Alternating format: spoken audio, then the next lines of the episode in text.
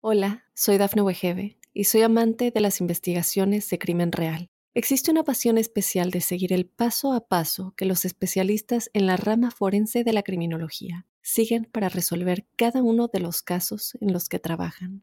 Si tú, como yo, eres una de las personas que encuentran fascinante escuchar este tipo de investigaciones, te invito a escuchar el podcast Trazos Criminales con la experta en perfilación criminal, Laura Quiñones Orquiza en tu plataforma de audio favorita.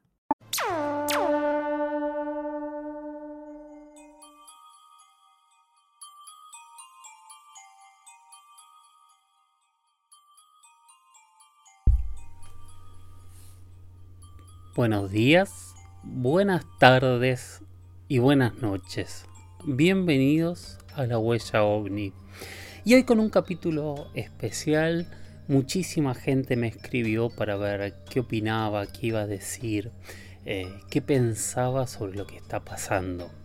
Cuando hablo de lo que está pasando, para quien escuche esto fuera de tiempo, estoy hablando de lo que pasó el 26 de julio de 2023, cuando se dio la primera audiencia pública de la Cámara de Representantes de la Cámara Baja de los Estados Unidos, los diputados, en donde tres personas con diferentes cargos dentro de las Fuerzas Armadas de los Estados Unidos se presentaron para contar su verdad. Verdades que muchos de nosotros ya conocíamos, que incluso aquí y en muchos otros lados hemos debatido.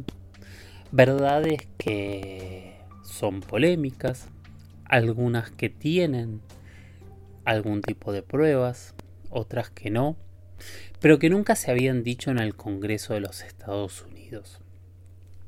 Como primer punto, esto creo que es fundamental. El Congreso de Estados Unidos se reunió, demócratas y republicanos, para escuchar... Hola, soy Dafne Wegebe y soy amante de las investigaciones de crimen real. Existe una pasión especial de seguir el paso a paso que los especialistas en la rama forense de la criminología siguen para resolver cada uno de los casos en los que trabajan. Si tú, como yo, eres una de las personas que encuentran fascinante escuchar este tipo de investigaciones, te invito a escuchar el podcast Trazos Criminales con la experta en perfilación criminal, Laura Quiñones Orquiza, en tu plataforma de audio favorita. Historias de ovnis historias de WAPs, como dicen ahora, que es un poco de, cambio en la, retórica. Ustedes verán que el título de este programa, de este podcast, se sigue llamando La huella ovni. Y yo creo en sostener esa retórica de, del ovni, aunque considero que está muy bien y que es correcto hablar de WAPs también.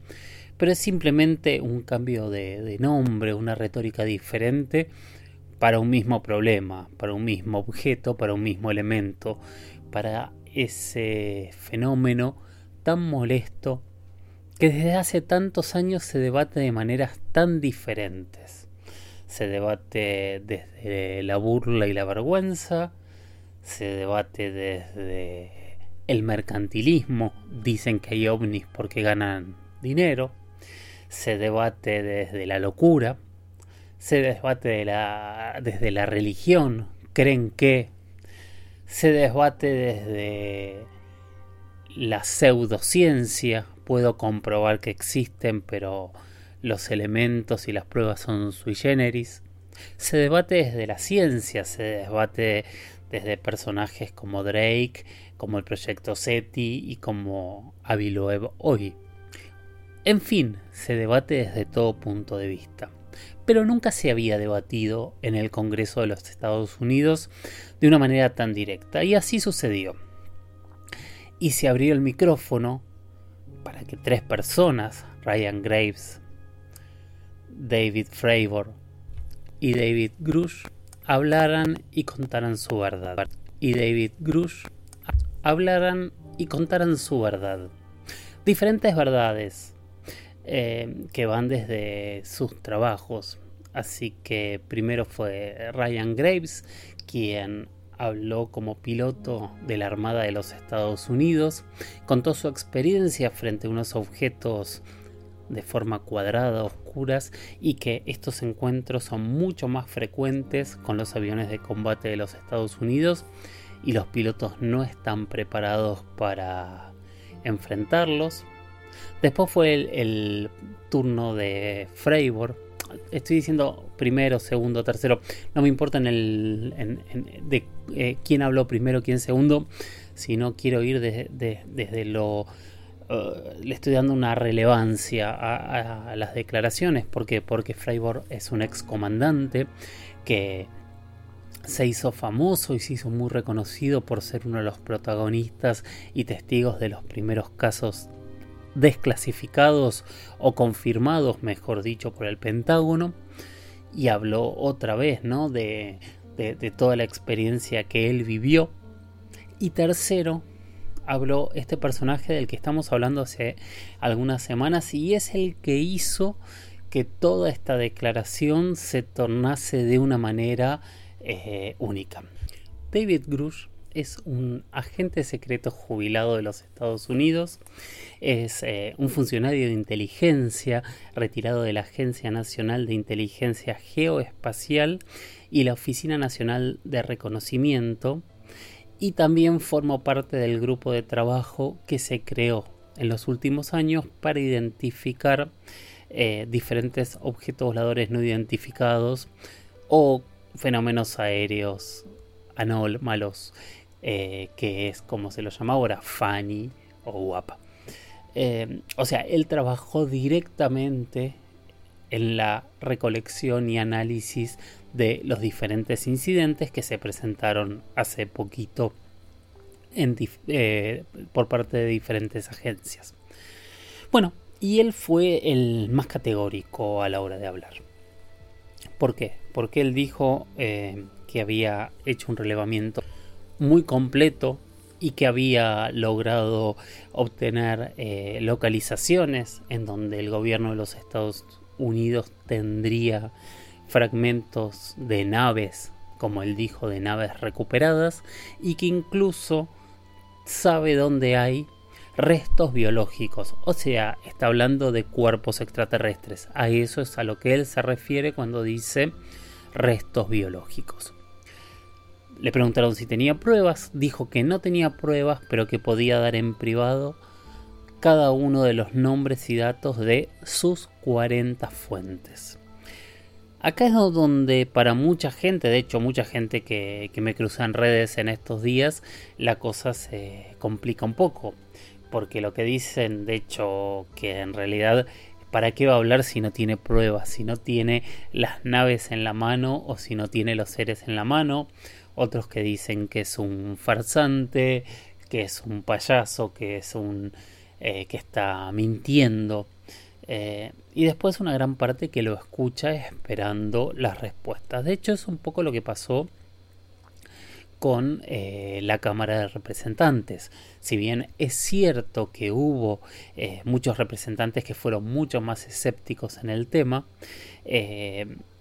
los organizadores de, de esta audiencia pública, de hecho su presidente, Glenn Grotman de Wisconsin, lo que planteó fue que el tema de los ovnis, de los UFO, de los WAPs, de los FANI, de los platillos voladores, es un tema que hace más de 50 años suscita el interés público y que consideraban que el pueblo no tenía todas las investigaciones y todos los datos sobre la mesa.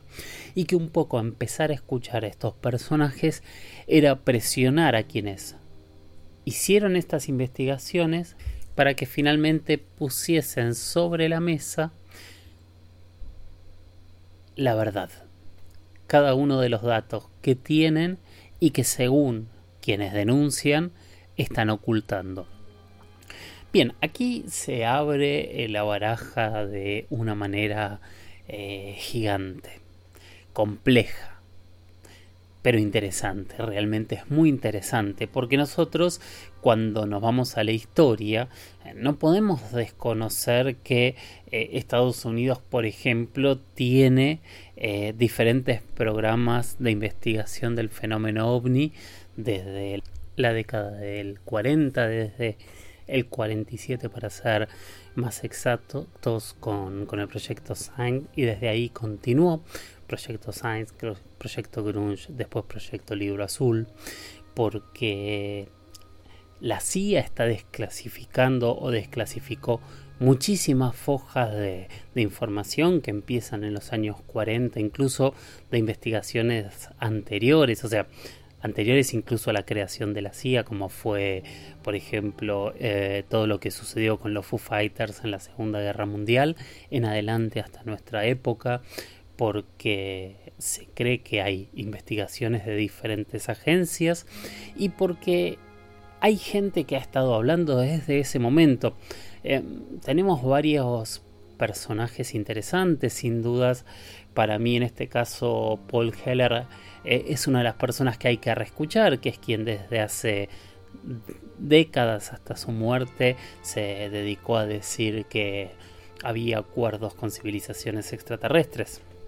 A tener en cuenta quién fue Paul Heller, este exministro de Defensa de Canadá, de quienes de quien hemos hablado y hemos tocado en algunos puntos, porque tenemos diferentes personajes que hoy son o fueron partes de agencias de seguridad, de ministerios, de, de altos rangos de distintos gobiernos que afirman lo mismo, porque tenemos militares que han tenido experiencias extraordinarias desde hace muchísimas, muchísimas décadas, porque hay mucho, mucho incidente ovni en relación al poder político o al poder militar y que usualmente se calla. Entonces esto es algo que siempre estuvo eh, en el fino límite entre la realidad y la conspiración y que nadie jamás se había animado a sentarse desde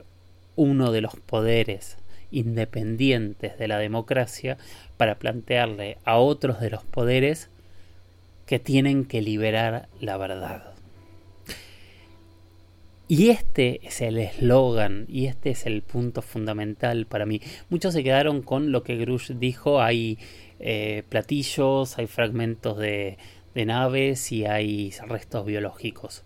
Para mí fue mucho más importante el escuchar liberen la verdad, díganos lo que saben, muestren lo que tienen escondidos en sus hangares. Y obviamente ahora hay que esperar la respuesta. Entonces a veces este podcast, según cuando lo estés escuchando, te pido disculpas porque por ahí ya tenemos una verdad diferente a lo que estamos planteando, pero hay que esperar las respuestas. Hasta ahí llegamos con esta parte. Nos siguen bombardeando y nos siguen diciendo cosas increíbles. Bill Nelson, el director de la NASA, de la Agencia Aeroespacial de Estados Unidos, en visita en Argentina, se animó a hablar del tema ovni, dio su postura sobre si existía o no vida en otras partes del, del universo. Él dijo que no tenía dudas de que era así y que en el próximo mes el grupo de expertos, los eh, los científicos que están trabajando desde el pedido de desclasificación van a dar su opinión. Muchos amigos míos no son muy este, adeptos a que esta opinión sea demasiado positiva, pero yo creo que hay que escuchar a ver qué es lo que dicen. Pero bueno, en fin, la NASA, que hasta hace poquito le daba alergia, urticaria, hablar de vida extraterrestre sobre todo pensando en la potencialidad de los ovnis, no tanto de vida, porque en un universo tan grande eh, el planteo de Drake es más que obvio y necesario, segunda vez que nombramos a este gran, gran científico en estos minutos. Pero desde ese punto de vista, la NASA, que no hablaba, hoy habla sin incomodidad del tema ovni, sin confirmar nada, igual que hicieron en el Congreso, porque eh, cuando uno leía la noticia, las noticias de esta semana, parecía que el Congreso de los Estados Unidos, que la NASA, que diferentes personas estaban admitiendo la existencia de extraterrestres en la Tierra. Esto no sucedió. No sucedió de ninguna manera. Pero empezaron a hablar. Se animaron a correrse de que el tema es una burla y decidieron tratar de llegar a la verdad. Por un lado, como les decía, es liberen la verdad. abran los hangares, muéstrennos si tienen algo o no. Y el Pentágono todavía no respondió nada. Imaginamos que va a responder. Seguramente en este momento, mientras estoy grabando este podcast, eh, hay un grupo de generales de cinco estrellas eh, con diferentes personajes de poder político definiendo qué es lo que tienen que decir y me imagino que esas respuestas o ese debate será muy distinto si tienen una verdad que demostrar o simplemente decir no tenemos nada y no sabemos. Porque todo puede ser. Cuando nosotros pedimos una verdad, tenemos que estar dispuestos a que no necesariamente esa verdad sea la que nosotros esperamos. Simplemente se va a abrir algo más.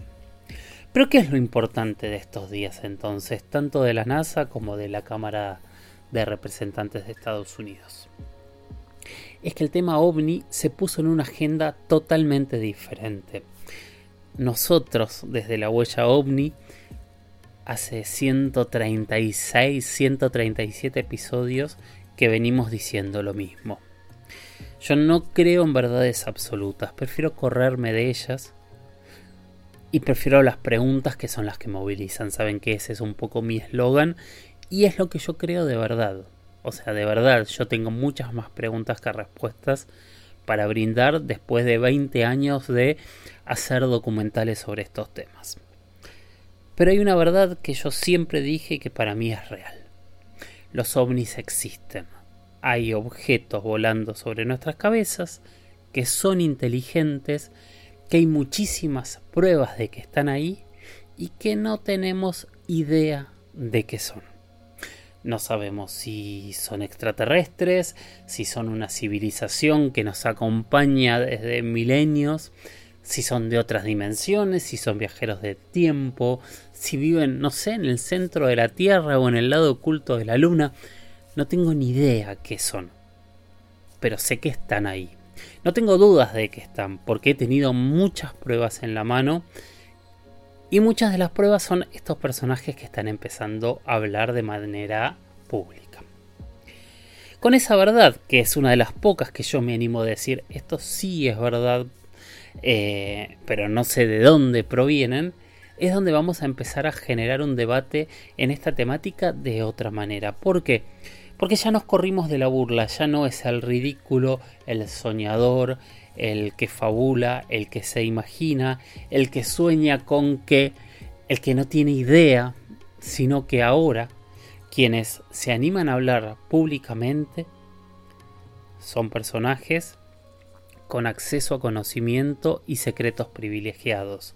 Son personajes con una capacitación realmente de un standing altísimo. Estamos hablando de los pilotos de combate de la Armada de los Estados Unidos. Estamos hablando de, no nos olvidemos de Avi Loeb, por ejemplo, estamos hablando de astrónomos de Harvard. Estamos hablando de personajes que hace 4, 5, 6 años atrás era impensado siquiera preguntarle sobre el fenómeno ovni. Igual en ese sentido yo me, siento un poquito orgulloso porque yo en mi serie Contacto Extraterrestre, por ejemplo, vengo hablando con personajes así desde el principio de mis investigaciones. He entrevistado muchísimos astrónomos, muchísimos físicos, muchísimos pilotos, muchísimos. Incluso he conversado con astronautas para para ver qué es lo que piensan, para entender qué es lo que han vivido y qué quieren contar y qué no. Hasta el día de hoy hay mucha gente que me cuenta experiencias, pero me dicen, esto te lo cuento a ti, a vos. Esto no es para ser público, yo no quiero que cuentes esto de manera pública. Tal vez con esta nueva mirada, donde el tema dejó de ser una burla y pasó a ser un debate en donde los expertos se suman, tal vez ahora mucha más gente empiece a hablar. Los invito a hablar.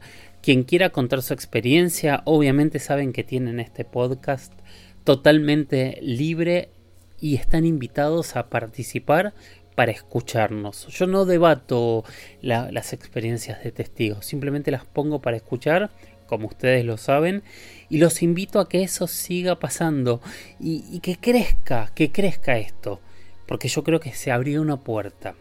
Se abrió una puerta que tal vez nos lleve muy pronto a una verdad. Tal vez no, no lo sabemos. Pero tal vez nos lleve muy pronto a una verdad. ¿Por qué digo tal vez no? Porque yo recuerdo, por ejemplo, lo que pasó en Brasil en 1986, cuando un caso que nunca conté aquí, si no me falla la memoria, que es el que pasó la historia como la noche oficial de los ovnis. Una gran cantidad de objetos cruzaron desde Argentina todo Uruguay, pasaron todo el territorio brasileño, se vieron en radares, los siguieron con aviones caza. Eh, hay dibujos y, y el jefe de la Fuerza Aérea la mañana siguiente dio una conferencia de prensa justificó, dijo que habían eh, existido estas persecuciones, que habían visto los objetos y prometió dentro de los 15 días dar respuestas. 1986, 2024, nunca hubo una sola respuesta de qué pasó en la noche oficial de los ovnis en Brasil. Entonces tal vez... Eh, el Congreso haya pedido respuestas, tal vez lo próximo que salga de la NASA es que hay confusiones y que no hay elementos para decir que realmente haya ovnis sobre la Tierra y el tema vuelva a lo que es. Pero mientras tanto, creo que es el momento para que entre todos hagamos fuerza.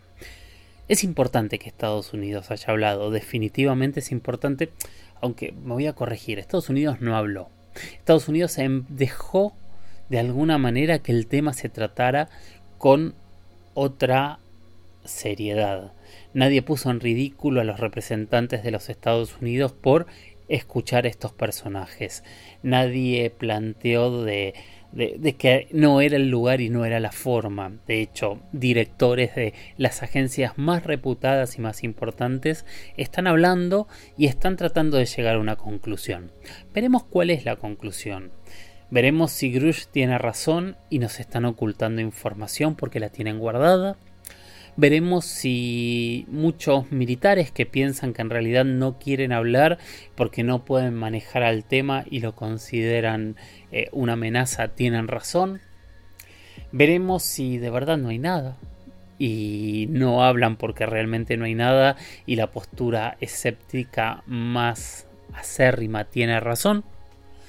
Veremos si hay puntos medios y veremos dónde estamos parados. Yo creo que, como les decía recién, estamos parados en una puerta nueva.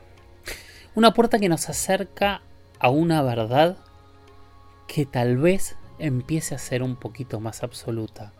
Y tal vez, dentro de poco tiempo, tenga que decirles ahora hay una nueva verdad para empezar a casarnos y empezar a, plantear como punto de partida para hacernos las nuevas preguntas.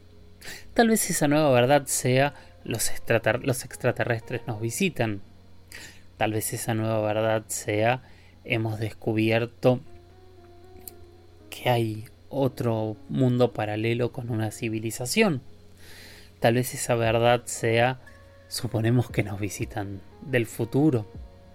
Tal vez esa verdad sea descubrimos una civilización que no somos nosotros en un punto oculto y que nos visitan desde cerca. Tal vez esa verdad nos abra rápidamente las puertas del universo. Y tal vez nos deje en el mismo lugar, generando las mismas preguntas y tratando de lograr el mismo conocimiento que venimos pidiendo y venimos intentando desde hace milenios. En fin, eh, a nivel, eh, como un resumen, todo esto termina siendo una locura, en donde tenemos el indicio que vamos a tener respuestas, donde tenemos la certeza de que ahora el discurso, la agenda sobre el fenómeno ovni va a cambiar. Y tenemos que empezar a reescuchar a quienes se hablaba, a quienes se animaban a hablar desde hace décadas. Hay hashtag por todos lados, Fabio Serpa tenía razón, pídanle perdón a Jaime Maussan. Yo digo que sí, Digo que empecemos a escuchar de nuevo qué es lo que nos decía la gente que nos hablaba de esto desde hace tantos años. Escuchemos de nuevo qué es lo que nos decía Daniel Pericé. Empecemos a escuchar de nuevo qué es lo que pasó al leer el informe Cometa. Empecemos a tratar de entender qué eran los dioses voladores de los que nos hablaban los ancestros empecemos a entender y comprender qué pasó con Arcesio Bermúdez en Colombia o qué pasó con los objetos caídos en México durante la década del 70 o empecemos a entender qué son los objetos que se perseguían en Uruguay, empecemos a entender qué es lo que aparece y desaparece en Chile, qué pasó con el Cabo Valdés, qué pasó con cientos y cientos de miles de casos que seguramente hoy van a poder ser reinterpretados y reinvestigados desde otro punto de vista. Tal vez para llegar a conclusiones diferentes. Tal vez para fortalecer y fortificar una conclusión a la que ya se había llegado.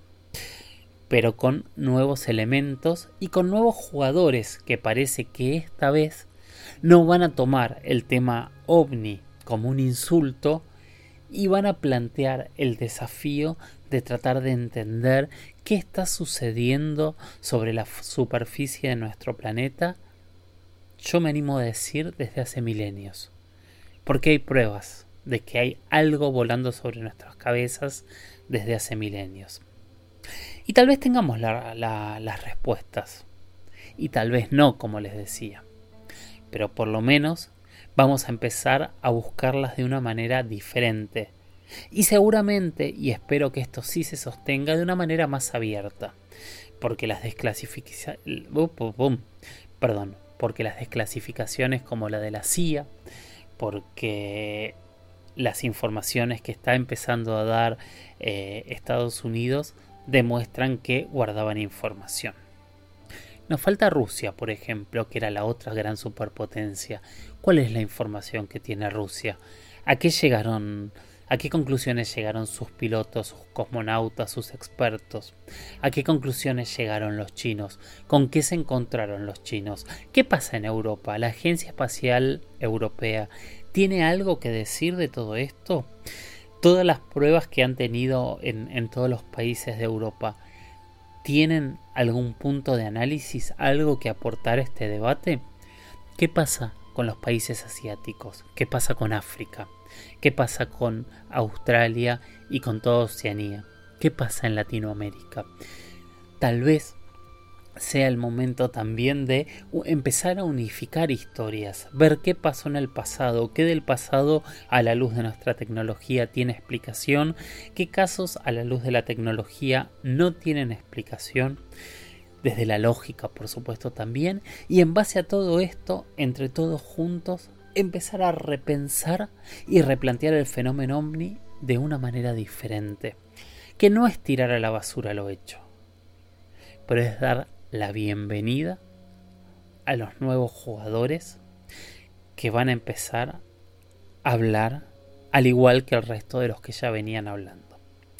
Tal vez estos nuevos jugadores que ya venían investigando desde hace tiempo tengan algo nuevo para decirnos y tal vez... Hola, soy Dafne Wegebe y soy amante de las investigaciones de crimen real. Existe una pasión especial de seguir el paso a paso que los especialistas en la rama forense de la criminología siguen para resolver cada uno de los casos en los que trabajan.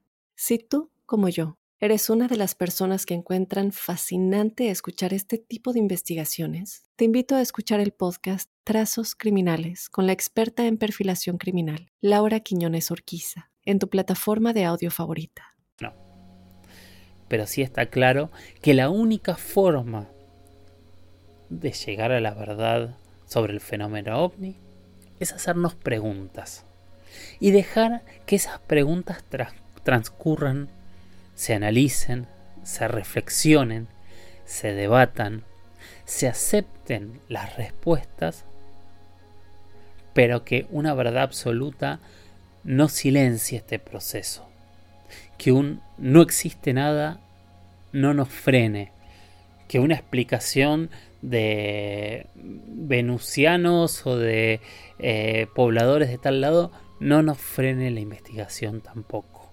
Ni los escépticos ni los creyentes tienen que frenar esta reflexión nueva que se va a dar entre todos y que ojalá logremos que nos den una respuesta que a todos nos termine satisfaciendo. Gracias por haber llegado hasta acá. La semana que viene vamos a seguir debatiendo un poquito este tema, pero vamos a volver a las preguntas, respuestas y a entrevistas. Así que les pido que sigan enviando las preguntas a mi Instagram, arroba Jorge Oficial, a mi Twitter, arroba Jorge 77 a mi mail, las historias de George, las historias de George, arroba gmail.com y que pongan preguntas que me manden audios. Si alguno me envió un audio y no lo puse todavía eh, y no les respondí en estos días, reclámenmelo por favor porque por ahí se quedó perdido. Y si no, envíenmelo de nuevo. Y si tienen alguna experiencia, es el momento de empezar a bombardearnos entre todos con experiencias. Pongan seguir al podcast, recomiéndenlo, escuchen, planteen, piensen y sigan mirando al cielo, sigan haciéndose esas preguntas que nos están llevando de a poquito, pero a pasos cada vez más firmes y más largos, alguna respuesta. Que se hizo nuestro primer ancestro, seguramente, cuando levantó la vista, miró las estrellas y se preguntó, quiénes somos y de dónde venimos. Y por sobre todas las cosas, si estamos solos. Gracias por estar ahí, gracias por acompañar, gracias por todo, todos los contactos que hicieron conmigo estos días y les pido que me envíen, quiero saber qué opinan de este tema, si están de acuerdo con lo que fui diciendo o no. Generemos un debate en redes para empezar a sacar nosotros nuestras propias conclusiones. Gracias por haber llegado hasta acá y nos escuchamos en el próximo episodio de La Huella OVNI. Chau chau.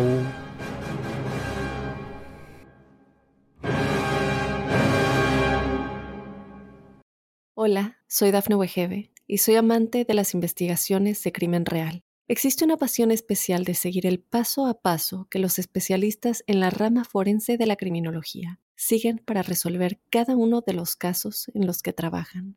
Si tú, como yo, eres una de las personas que encuentran fascinante escuchar este tipo de investigaciones, te invito a escuchar el podcast Trazos Criminales con la experta en perfilación criminal, Laura Quiñones Orquiza, en tu plataforma de audio favorita.